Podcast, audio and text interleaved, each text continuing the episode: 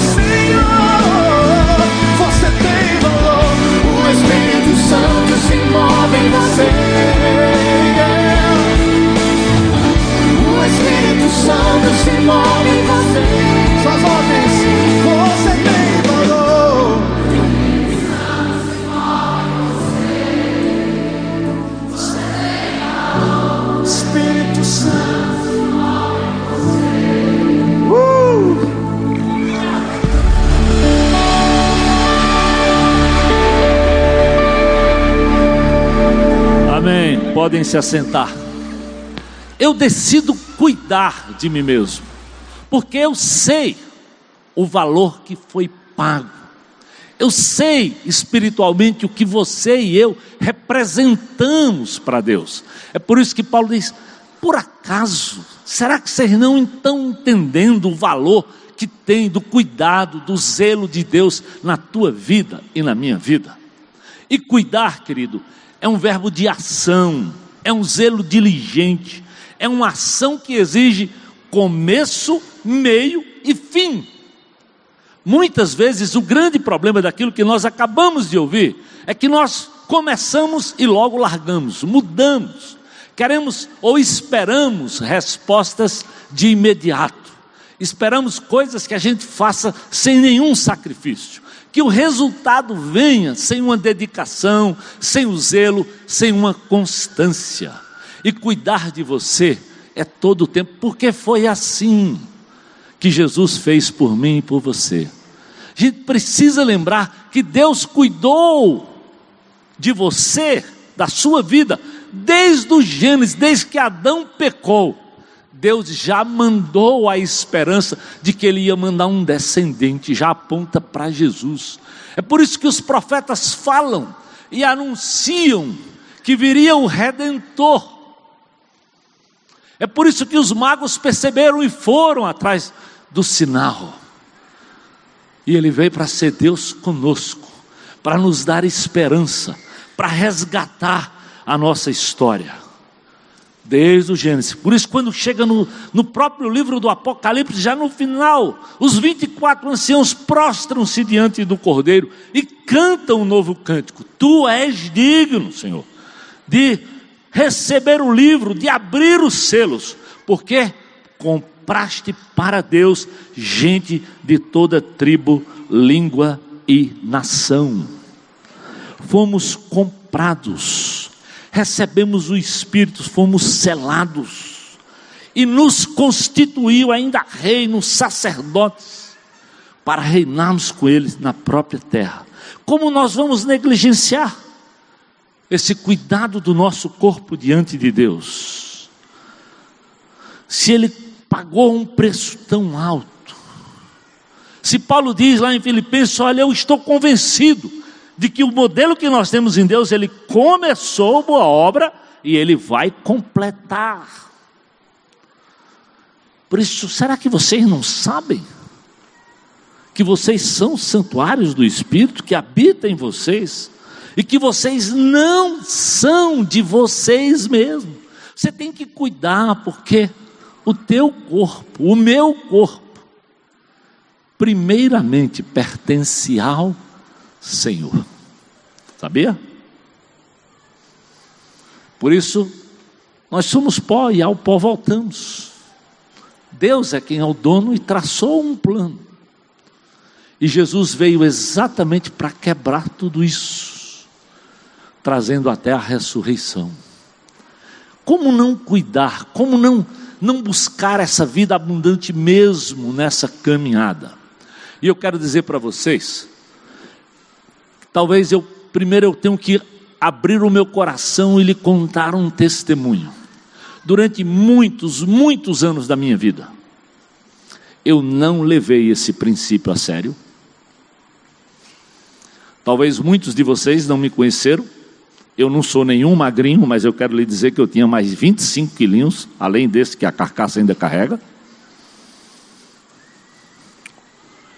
E quando eu cheguei aos meus 45 anos, o médico me disse que eu estava com um problema, como o doutor Fernando disse que de arritmia no meu coração. Ainda não estava como esse outro aí infartado que eu não sei quem era, nem quem é, mas que eu precisava ir a um cardiologista, ou seja, um clínico geral me disse isso. E eu marquei com uma cardiologista também cristã, como é o doutor Fernando. E talvez aquela foi uma das consultas mais duras da minha vida. Porque Eu sabia que ela era cristã, e eu me identifiquei como cristão e como um pastor dessa comunidade que ela conhecia. E ela disse: Pastor, sua doença é por maus hábitos.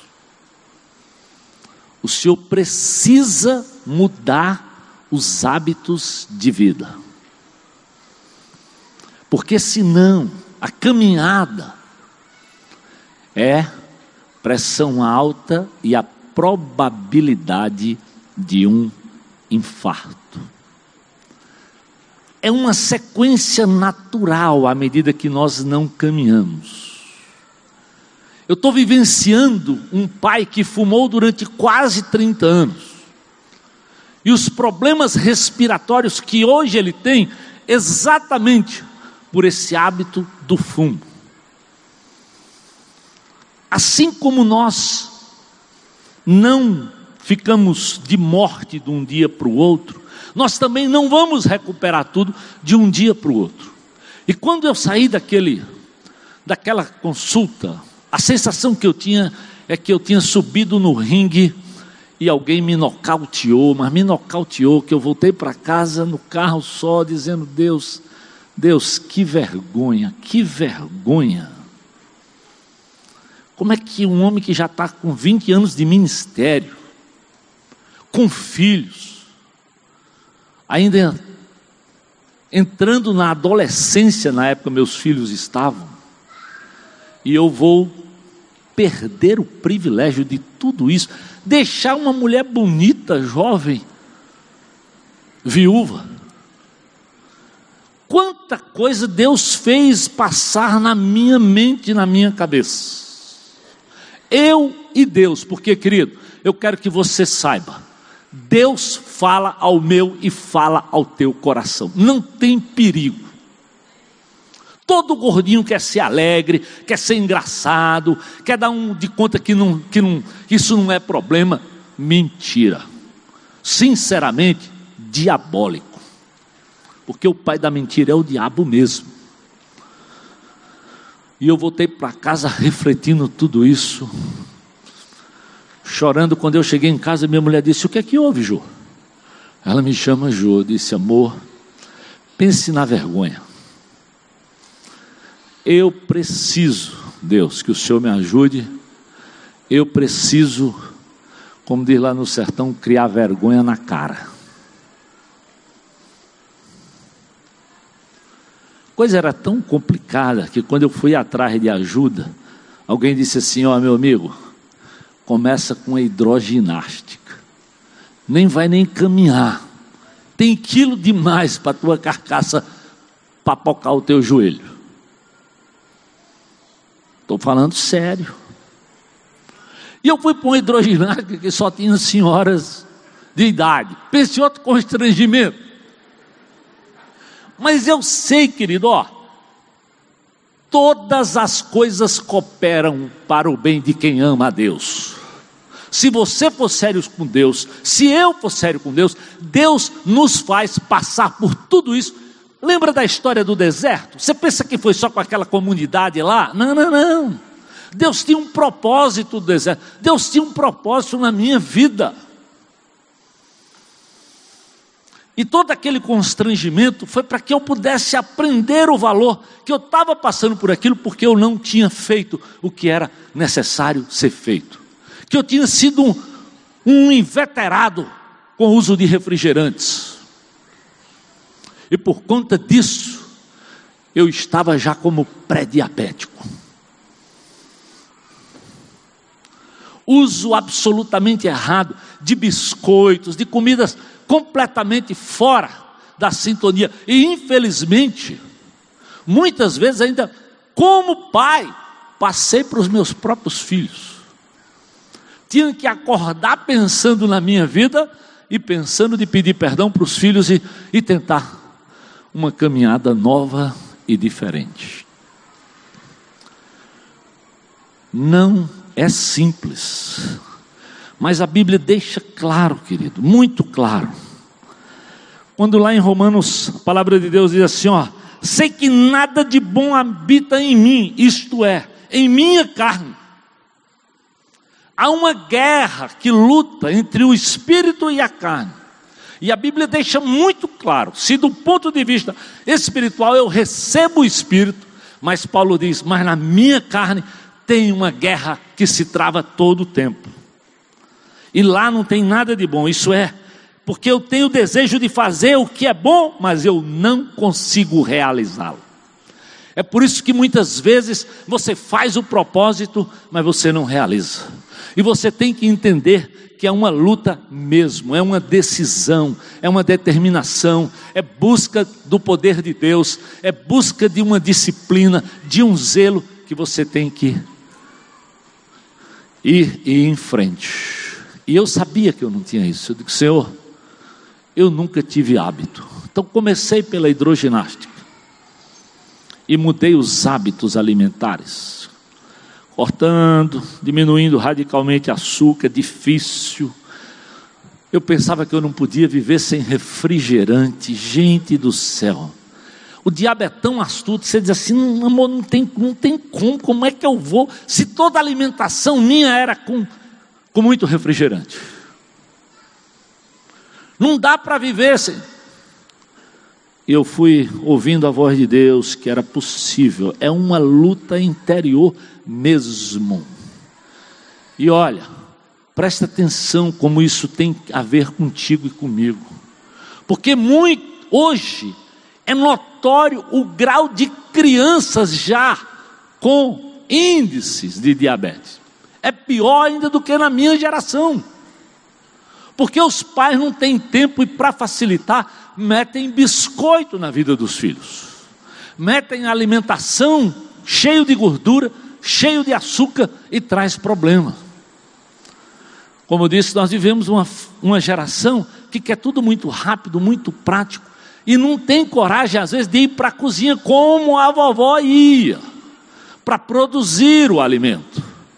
Queremos tudo muito prontinho. E aí compramos a alimentação pronta e nem sabemos o que estamos comendo. Ele diz: Olha, eu tenho o desejo de fazer, mas não consigo. Eu faço não o que eu desejo, mas o que eu não quero. E esse eu continuo fazendo. Você até às vezes tem a informação, você sabe que não deve, e você não vai. Mas lá no final do capítulo 7, Paulo também diz lá em Romanos, que é, é incrível essa declaração final do apóstolo Paulo. Ele diz assim: depois que ele fala de miserável homem que sou, ele diz: Mas graças a Deus por Jesus Cristo, nosso Senhor, de modo que com a mente eu próprio sou escravo da lei de Deus, e com a carne é da lei do pecado. Graças a Deus, porque em Jesus, meu amado, há poder para você mudar tais hábitos. Eu quero dizer, eu disse, Deus, eu não, eu não tenho, eu não, eu não posso, eu não acreditava que eu podia largar. Deus me fez aprender a gostar de água.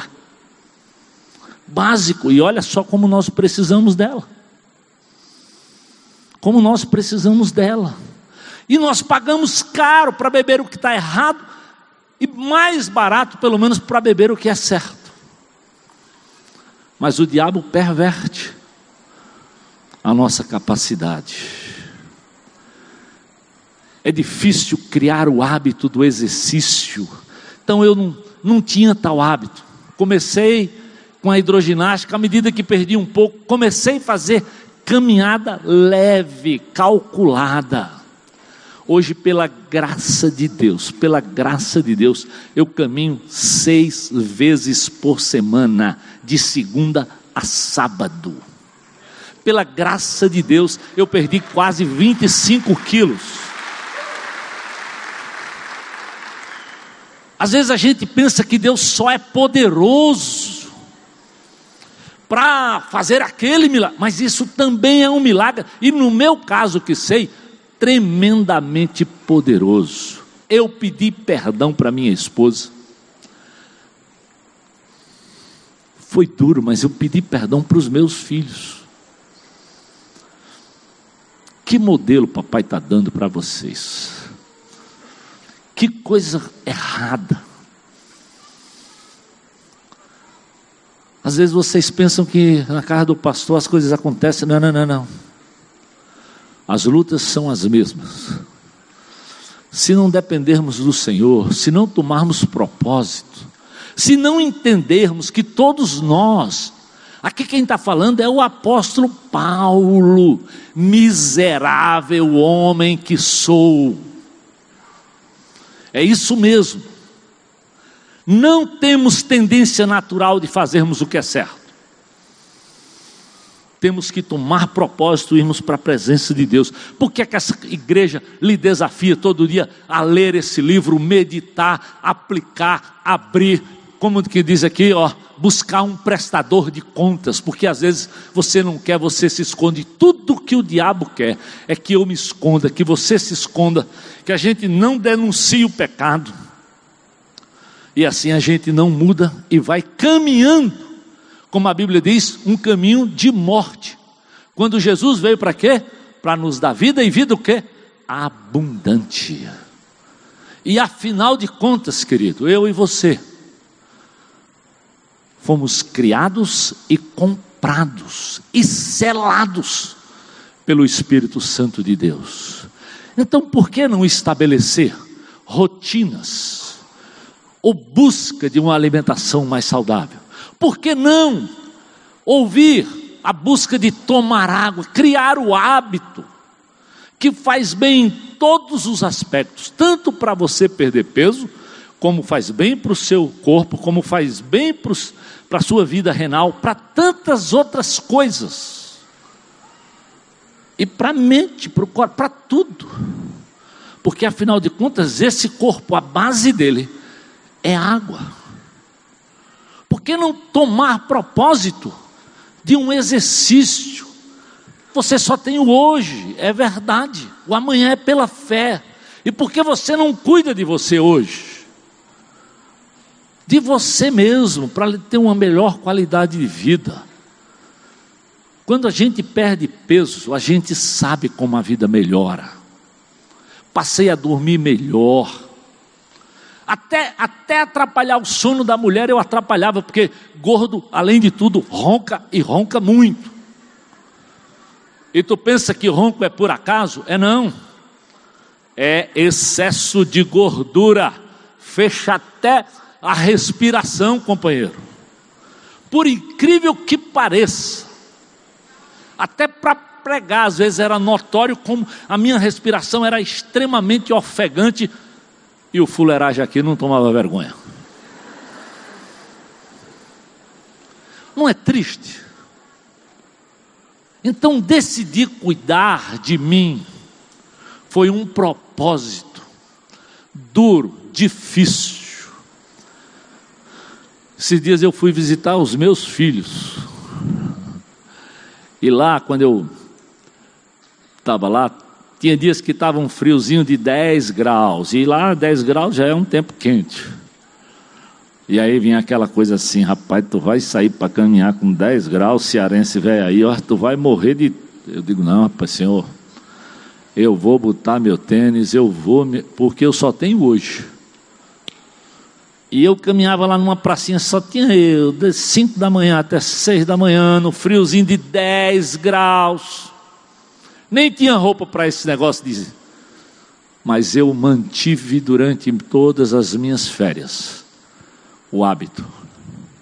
Pela graça de Deus, se você quiser marcar um, um encontro comigo, esteja lá no Adail Barreto entre 5 e 6 horas da manhã, que com certeza você se encontra comigo de segunda a sábado lá, mantendo o hábito, a disciplina do próprio exercício. É preciso, querido, ter coragem e assumir. Não é fácil.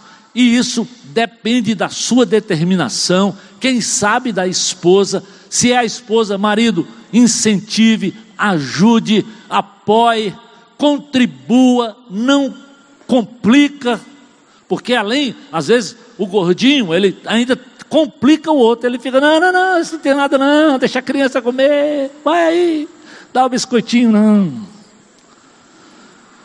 Não é assim que Deus espera para a minha vida, nem para a tua vida. É, é força, é dependência de Deus, é quebrar velhos hábitos, é ter a coragem, como diz a turma do Celebrando, de orar a oração da serenidade. Deus, conceda-me, Senhor, a serenidade para aceitar o que eu não posso mudar. Peça de Senhor, eu não posso, eu preciso do Senhor. E coragem para mudar o que me for possível. E a sabedoria ainda para discernir entre uma coisa e outra. Qual é a próxima coisa? Vivendo um dia de cada vez. Você não vai perder todos os quilos de um dia para o outro. Não, não, não, não. Essa minha história, para eu perder esses quilos, foram pelo menos quatro a cinco anos. Mas pela graça de Deus, faz 15 que eu não os encontrei mais. Não os encontrei mais. Para a glória de Deus.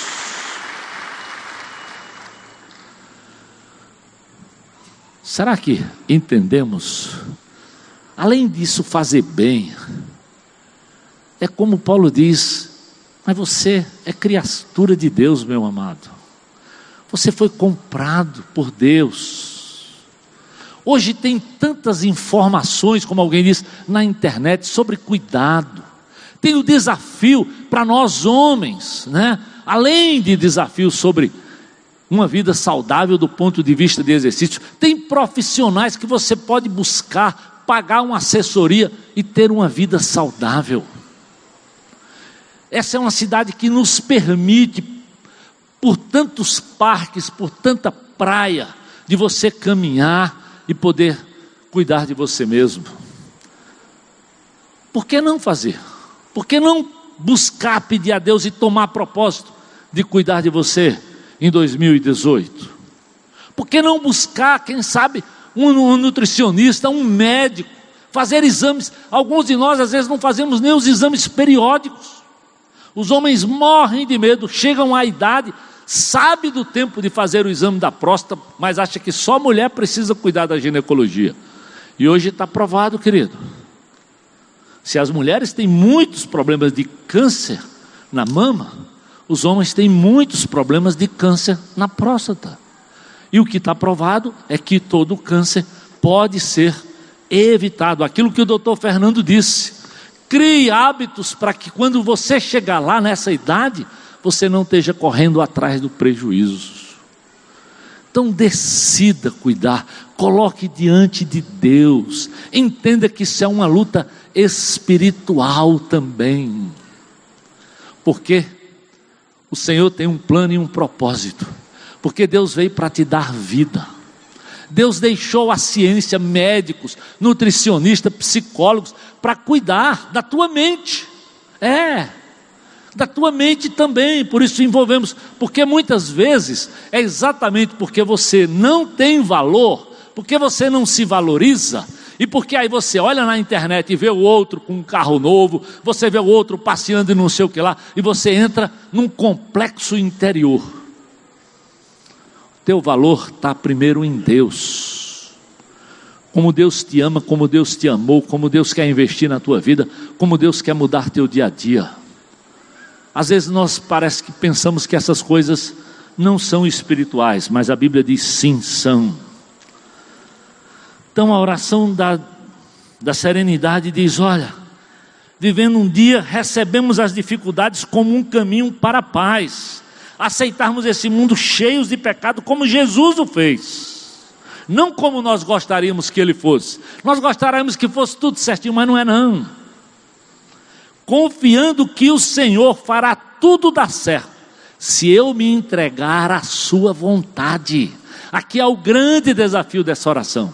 Ele vai fazer tudo dar certo, porque nele eu posso todas as coisas, mas se eu me submeter, se eu aceitar as disciplinas, a, orientação que o Espírito nos dá e usa profissionais como esses aqui, dessa própria igreja, dessa própria comunidade. Nós abrimos essa propriedade até para esses que estão aqui perto virem caminhar aqui nesse lugar.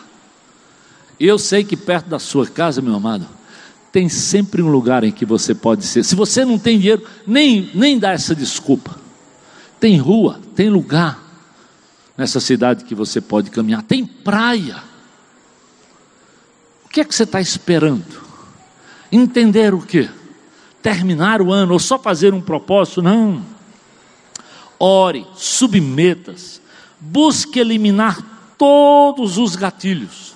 O que Deus espera para mim e você, olha só. Confie que o Senhor fará dar certo. Porque assim eu poderei o quê? Ser razoavelmente feliz nessa vida e surpreendentemente feliz ao seu lado na eternidade. Ninguém está dizendo que você vai curar tudo, mas pelo menos razoavelmente feliz você vai ser. Você vai ver que sua qualidade de vida vai melhorar.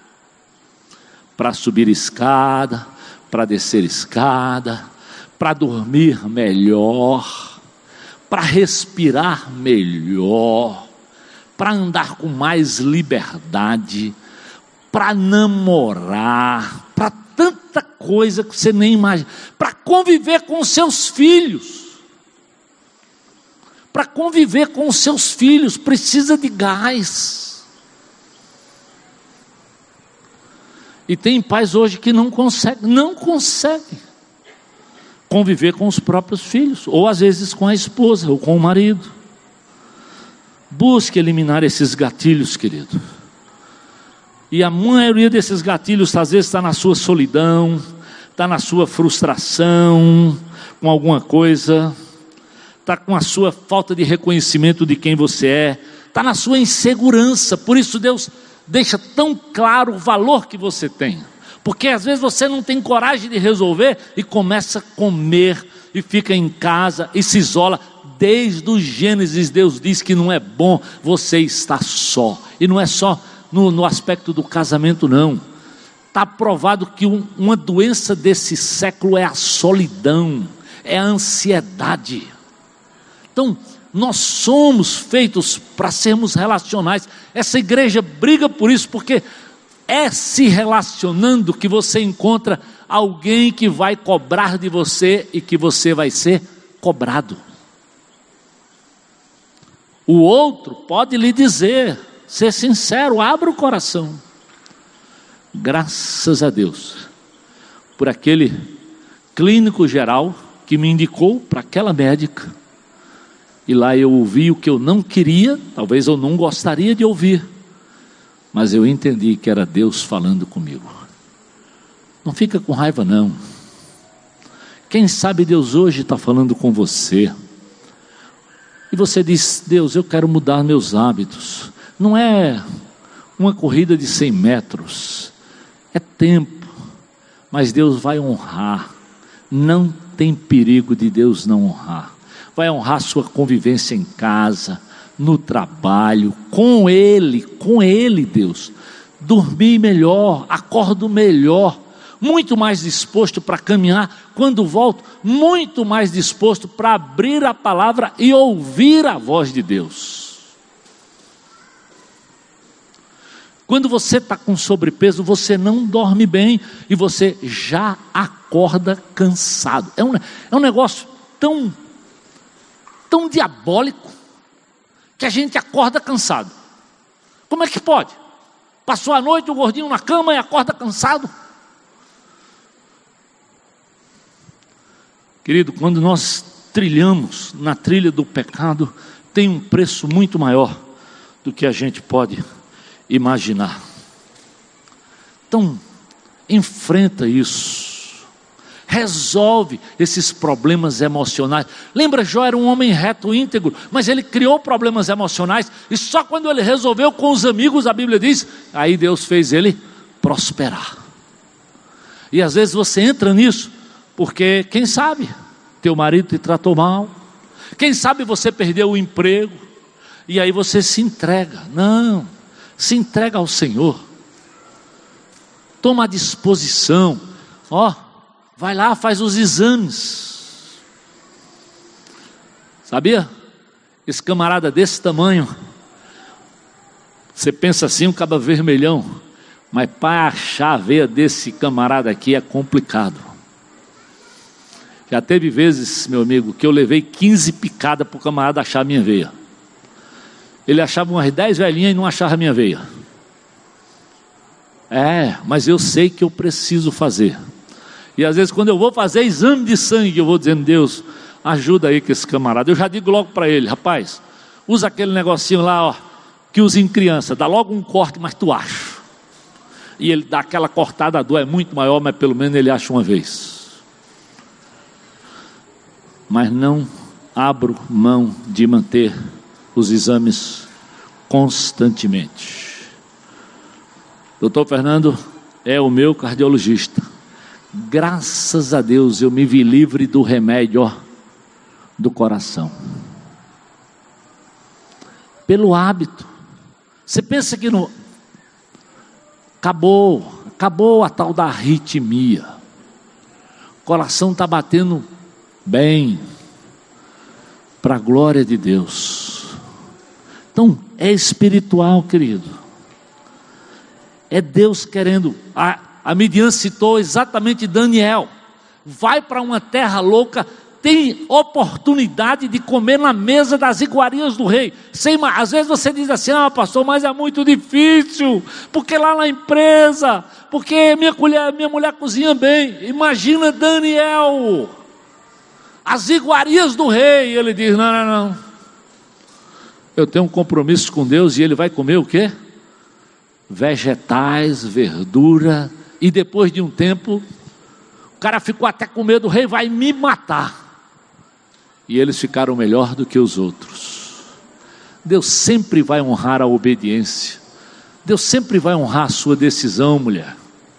Cuidar da sua vida, da sua mama, fazer a mamografia, fazer exames, medir sua glicemia, evitar essas comidas fáceis, mas que são carregadas de tanto açúcar e de tantos ingredientes que terminam fazendo mal.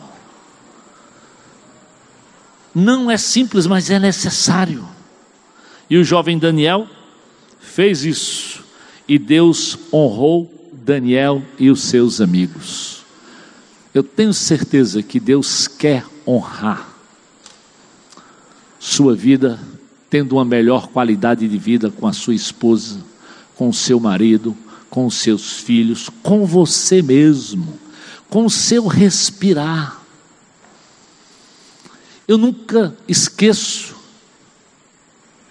de um deputado que ele disse ele morria de medo quando ele tinha que entrar num avião, porque ele sabia que a cadeira, ele tinha que comprar dois assentos, porque já não cabia num assento só. E ele dizia: Mas o pior é se eu precisar ir no banheiro, porque não entra banheiro de avião, ele diz: eu tinha que ficar quase com uma porta aberta. Você acha que Deus tem isso para a tua vida, para a minha vida? Com certeza isso não vem de Deus. Isso vem da minha e da tua indisciplina. Deus tem um plano. É muito claro lá em Mateus 22 perito da lei pergunta para Jesus qual é o maior mandamento. Ame o Senhor teu Deus. E nós começamos, começamos o ano dizendo: ame o Senhor, ande com o Senhor. Qual é o segundo mandamento? Ame o seu próximo, mas faça isso como você ama a si mesmo. Essa história de se dar para os outros, cuidar do outro e não cuidar de você mesmo, não é bíblico. Não, porque eu tenho que cuidar do meu marido, não, porque eu tenho que cuidar dos meus filhos. Não, cuide de você, porque se você não cuida. Lembra daquela historinha que tinha no avião? Primeiramente, bota o aparelho em você e depois ajuda uma criança. Como é que você vai cuidar dos seus filhos se você não se cuidar? Daqui a pouco você talvez vai dar a eles e eles vão estar na adolescência e você partiu. Não, queridos, não é isso que Deus tem para nós. Envolva com alimentação saudável. Envolva-se em exames periódicos com médicos, com nutricionista, com psicólogo. Deus deixou hoje muitos profissionais que podem lhe ajudar. Vença os seus maus hábitos, porque a nossa vitória Deus tem para mim e para você na pessoa de Jesus. Tome hoje uma decisão. Eu decido, Senhor, cuidar de mim mesmo.